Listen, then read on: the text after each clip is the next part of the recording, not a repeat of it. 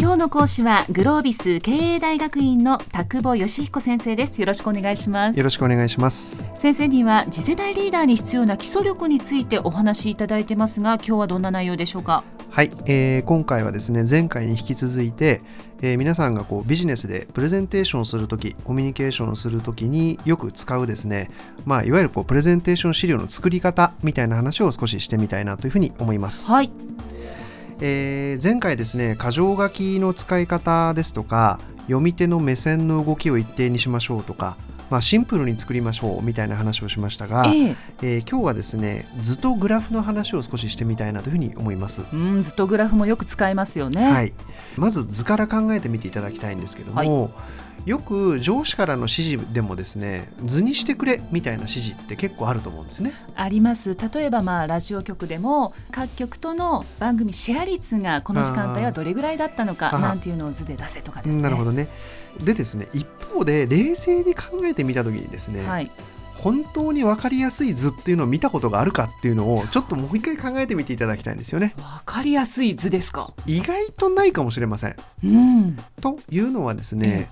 図というのは言葉に比べると情報量が極めて多いんですよね。あ多いんですか、ね、多いですよねだって色もあるし形もあるし、はい、いろんな情報を持ってるわけです。うんうん、でそれがパッと一瞬の目に入ってしまって本当に理解できてるかどうかとかっていうことは吟味しないままになんとなく分かった気がして次に行っちゃうみたいな。あのなので逆に言えばですね契約書は絶対図で作んないですよね。そうですね。あれはもう全部文字。そうですよね、ね、誤解がないようにコミュニケーションしようとするとやっぱり言葉にせざるを得ないんですよね。ということはいかに図が怖いかってことなんです逆に言えば。でどう怖いかっていうのを少し具体的にお話をするとですね例えば、はい、よくこうパワーポイントなんかにも使われている矢印がありますよね。えー、矢印って実線に矢印がくっついているものもあれば、はい、点線に矢印がくっついているものもあります。えー、でその線の太さもありますよね。はい、それからこう線というにはちょっと太いなんかこうゴロッとした形の矢印もあれば、えー、絵に近い矢印もあ、ね、近い矢印もあれば、まあ、いろんな形の矢印がありますよね。はい、で形が違うってことは実は意味が違うってことじゃないですか。本来そうですよね。ですよね本来。そうすると太い矢印と細い矢印は何が違うのかってことを含めないと本当に理解したことにはならないはずなんですよ。うん例えば四角も普通の四角もあれば角が取れた四角もあれば影がついてる四角もあれば、えー、なんかこういろんな四角がありますよね。はい、じゃあなぜここは太い線の影付きの四角なのか？なぜここは点線の四角なのか？そういうことをちゃんと理解をしないと図を理解したことにならないはず。にもかかわらず、えー、図が出てくると図というものは分かりやすいものであるってどっかで習ってきたんで、はい、先入観を持って見るそしていちいちこの図の意味はとか言って質問するのははばかられる。で図を見せられるとなんとなくみんなで納得したような雰囲気に会議がなる。で結果よく分かってないのに次の議題に行く。詳細を詰めようとすると実は誰もよく分かってないみたいな。あーまずいですね、ね、なのでなんかですね相手を煙に巻いて逃げてきたい時は図をいっぱい使えばいいと思うんですけども 本当にちゃんと理解したいなと思ってる時はですねやっぱり図を排除してこう理解できるかどうかっていうことを確認しないと怖いと思うんですね。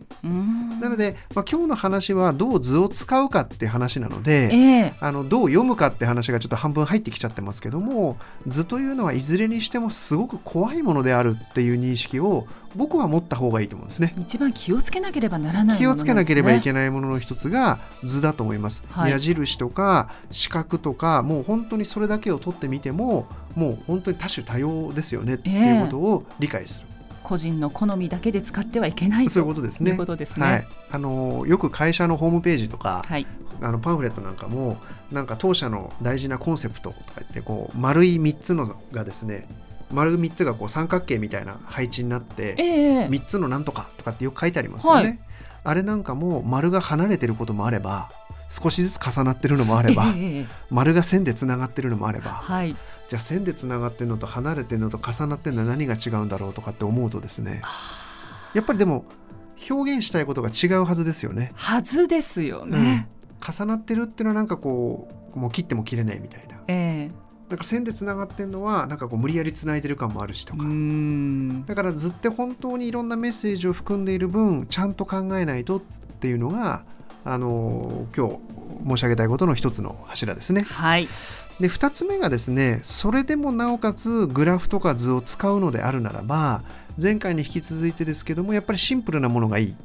でシンプルにした上でどうしても大事だとご自身が思っているところだけ派手にしてほしいんですね、うん、なので例えば3つの丸を作るんであれば2つの丸は白にしておいて1個だけ赤にする、えー、そうすれば当然赤いところに目が行きますよね。そうですね。でも黄色い丸と青い丸と赤い丸にするとですね どこが大事なんだかよくわかんないんですね。人によって黄色が一番大事な人もいるかもしれませんね。なので本当にここで言いたいことは何なのかっていうことを今一度考えて、うん、一番言いたいとこだけを派手にするっていうことがグラフを作ったりとか図を使ったりする時の一番大事なことだというふうに私は思います。はい、でそこが意識されていないものが多いんですよね。だから逆に言えば図を作る時グラフを作る時というのは何を伝えたいのかという自分の意図は何なんだろうっていうことをよく考えるってことです。ええ、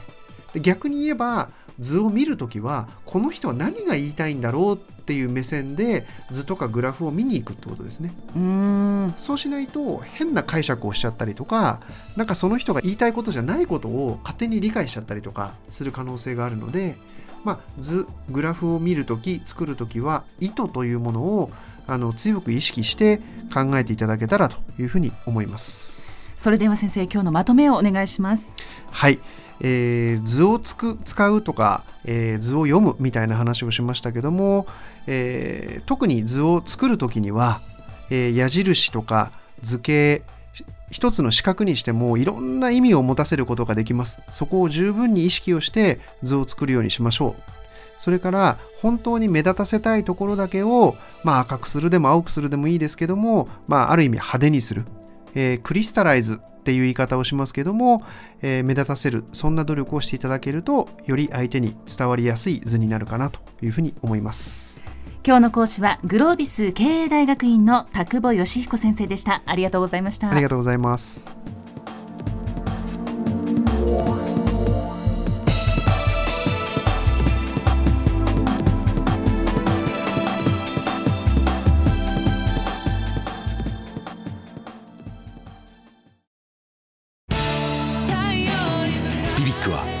州で生まれ